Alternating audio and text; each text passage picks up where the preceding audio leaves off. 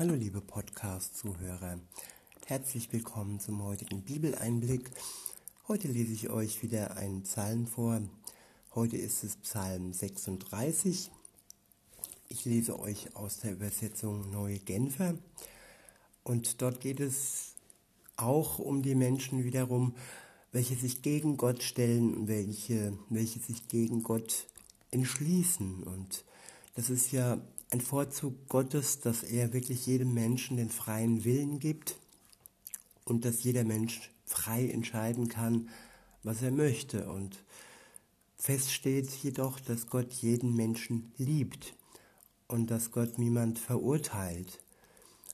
Aber im Endeffekt kann er nur die Menschen schützen, die sich für ihn entscheiden.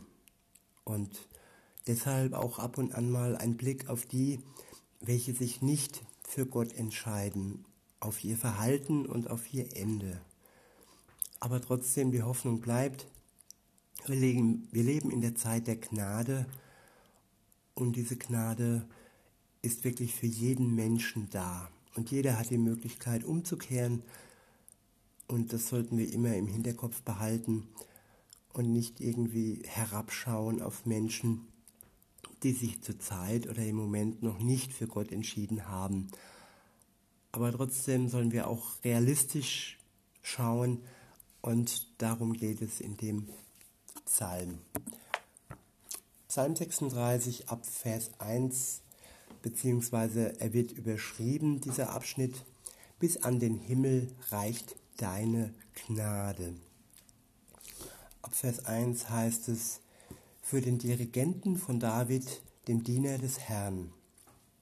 Die Sünde sitzt tief im Herzen des Gottlosen und flüstert ihm zu, was er tun soll. Sich Gott in Ehrfurcht zu unterstellen, käme ihm nie in den Sinn. Er gefällt sich darin, Schuld auf sich zu laden und anderen und andere zu hassen. Über seine Lippen kommt nichts als Lug und Trug. Es liegt ihm nichts mehr daran, vernünftig zu handeln und Gutes zu tun. Selbst wenn er im Bett liegt, schmiedet er noch unheilvolle Pläne. Er hat den Weg betreten, der alles andere als gut ist. Das Böse verabscheut er nicht. Herr, bis an den Himmel reicht deine Gnade bis zu den Wolken deine Treue. Deine Gerechtigkeit ist so beständig wie die Berge, die du geschaffen hast. Deine Urteile gründen tief wie das Meer. Ja, du, Herr, hilfst Menschen und Tieren. Wie kostbar, o oh Gott, ist deine Gnade. Menschen suchen Zuflucht im Schatten deiner Flügel. Sie dürfen den Reichtum deines Hauses genießen, und aus einem Strom der Freude gibst du ihnen zu trinken. Bei dir ist die Quelle allen Lebens. In deinem Licht stehen wir, in deinem Licht sehen wir das Licht. Lass deine Gnade für immer bei denen bleiben, die dich kennen, und deine Treue bei denen, die von Herzen aufrichtig sind. Bewahre mich vor den Fußtritten hochmütiger Menschen. Den Gottlosen soll es nicht gelingen, mich mit ihren Händen wegzustoßen. Der Augenblick wird kommen, an dem diese niederträchtigen Leute zu Boden stürzen. Sie werden niedergestoßen und können nicht mehr aufstehen. Ich wiederhole jetzt nochmal Vers für Vers und sage euch meine Gedanken. Vers 2. Die Sünde sitzt tief im Herzen des Gottlosen und flüstert ihm zu, was er tun soll. Sich Gott in Ehrfurcht zu unterstellen, käme ihm nie in den Sinn.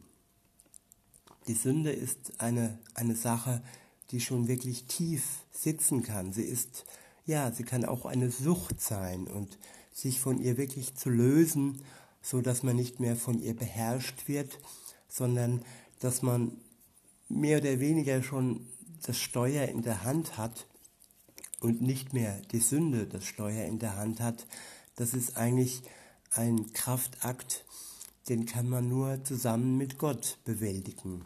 Sich richtig komplett zu 100% von der Sünde losreißen, da würde ich mal sagen, das ist unmöglich. Und wenn das so wäre, dann hätte Jesus ja auch nicht für uns sterben müssen. Er alleine war zu 100% ohne Sünde. Aber wir können wirklich ein Leben führen, wo die Sünde nicht mehr eine riesengroße Macht über uns hat. Und über diesen Vers, da geht es darum, dass die Sünde eine riesengroße Macht hat und dass der Mensch dies eigentlich gar nicht ändern will. Weiter heißt es, er gefällt sich darin, Schuld auf sich zu laden und anderen und andere zu hassen. Er gefällt sich darin, Schuld auf sich zu laden und andere zu hassen. Ja, es ist fast schon wie, wie ein Hobby, wie ein Wettbewerb, dass man irgendwo der Bad Boy oder die Bad Woman sein möchte und dass Menschen sich gegenseitig äh, ereifern und fast übertrumpfen wollen, böse zu sein. Im Bösen liegt eine Faszination, die nicht ungefährlich ist und dies zu erkennen, dass eigentlich das Böse niemandem hilft, sondern ihm immer, ihn immer mehr und mehr in die Tiefe zieht, bis er am Ende dann nicht mehr die Möglichkeit hat, sich davon loszureißen. Spätestens, wenn er dann gestorben ist oder spätestens, wenn Jesus wiederkommt und dann auch wirklich ein Gericht ansteht und äh, dann das Böse auch wirklich sich rechtfertigen muss und die Menschen, die das Böse gerne getan haben, sich rechtfertigen müssen, wenn es dann soweit ist. Und keiner weiß es halt, wann es dann so ist. Und weiter heißt es dann in Vers 4, über seine Lippen kommt nichts als Lug und Trug. Es liegt ihm nichts mehr daran, vernünftig, vernünftig zu handeln und Gutes zu tun. Selbst wenn er im Bett liegt, schmiedet er noch unheilvolle Pläne. Er hat den Weg betreten, der alles andere als gut ist. Das Böse verabscheut er nicht. Am Ende des Verses steht, ähm, er hat den Weg betreten. Und das ist ein Weg, den man bewusst betritt.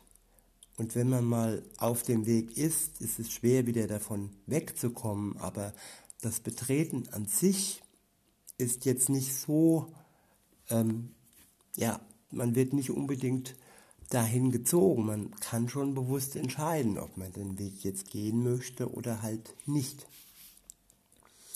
Weiter heißt es dann in Vers 6, da ist die Fixierung wieder wirklich auf Gott und man sieht dann wirklich die andere Seite des Bösen, nämlich Gottes Seite.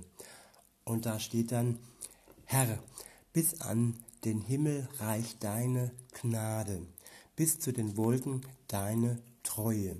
Wie gesagt, diese Gnade ist auch für die, die auf dem Weg des Bösen unterwegs sind. Und Gott ist auch ihnen treu. In Vers 7 heißt es, Deine Gerechtigkeit ist so beständig wie die Berge, die du geschaffen hast. Deine Urteile gründen tief wie das Meer. Ja, du, Herr, hilfst Menschen und Tieren. Gott ist gerecht. Und ich finde es eine ganz tolle Sache, wenn man weiß, dass es da jemand gibt, der gerecht ist. Und da können wir uns wirklich drauf verlassen, gerade wenn wir das Gefühl haben, wir werden ungerecht behandelt von Richtern, von Menschen, von Freunden, von Bekannten. Gerechtigkeit ist schon eine ganz wichtige Sache. Und da steht auch, ja, du, Herr, hilfst Mensch und Tieren. Ich finde es auch gut, dass er für die Tierwelt da ist und nicht nur für die Menschen. Und dass alle seine Geschöpfe mit einbegriffen sind in seine Hilfe in seiner Hilfe. Und ja, weiter heißt es in Vers 8, wie kostbar, o oh Gott, ist deine Gnade. Menschen suchen Zuflucht im Schatten deiner Flügel. Ich wiederhole nochmal. Wie kostbar, o oh Gott, ist deine Gnade.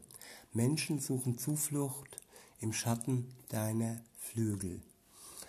Ja, bei Gott kann man sich wirklich ähm, sicher fühlen. Bei ihm ist Zuflucht und seine Gnade ist kostbar. Und das zu ergründen und das zu begreifen und das zu erfahren, das ist eigentlich die Sache, die jeder Mensch so für sich wirklich ähm, sich vornehmen sollte. Seine Gnade und seine Zuflucht. Was gibt es Besseres? Weiter heißt es in Vers 9, sie dürfen den Reichtum deines Hauses genießen und, das, und aus einem Strom der Freude gibst du ihnen zu trinken. Den Reichtum seines Hauses genießen. Spätestens dann, wenn wir in seinem Haus sein werden, wenn, wir, wenn er uns zu, zu ihm zieht, wenn wir ganz nah bei ihm sind, wenn Jesus wiederkommt und dann alle Gläubigen in seinem Haus leben werden, dann werden wir das dann sichtbar und fühlbar auch direkt sehen und spüren. Aber auch heute ist sein Haus für uns offen, auch wenn wir es noch nicht komplett sehen, aber er ist da und sein Reichtum ist auch da. Weiter geht's in Vers 10. Dort steht, bei dir ist die Quelle allen Lebens. In deinem Licht sehen wir das Licht. Nur bei ihm ist die Quelle allen Lebens. In seinem Licht sehen wir das Licht. Jo, das ist doch wirklich ein Gegenüber, das ist ein, ein Vergleich, der doch eigentlich in keinster Hinsicht irgendwo nach sich zieht. Das Böse, der Weg des Bösen und dann bei Gott sein in seiner Fülle und bei Gott sein in seiner Gnade, bei seiner Treue. Und das ist doch eigentlich nicht aufzuwiegen, sag ich mal. Nur das Erkennen daran scheitert es halt bei vielen, dass sie es nicht erkennen wollen oder können im Moment. Vers 12 heißt es weiter, bewahre mich vor den Fußtritten hochmütiger Menschen. Den Gottlosen soll es nicht gelingen, mich mit ihren Händen wegzustoßen. Der Augenblick wird kommen, an dem diese niederträchtigen Leute zu Boden stürzen. Sie werden niedergestoßen und können nicht mehr aufstehen. Also Gott möchte uns auch schützen vor solchen Leuten.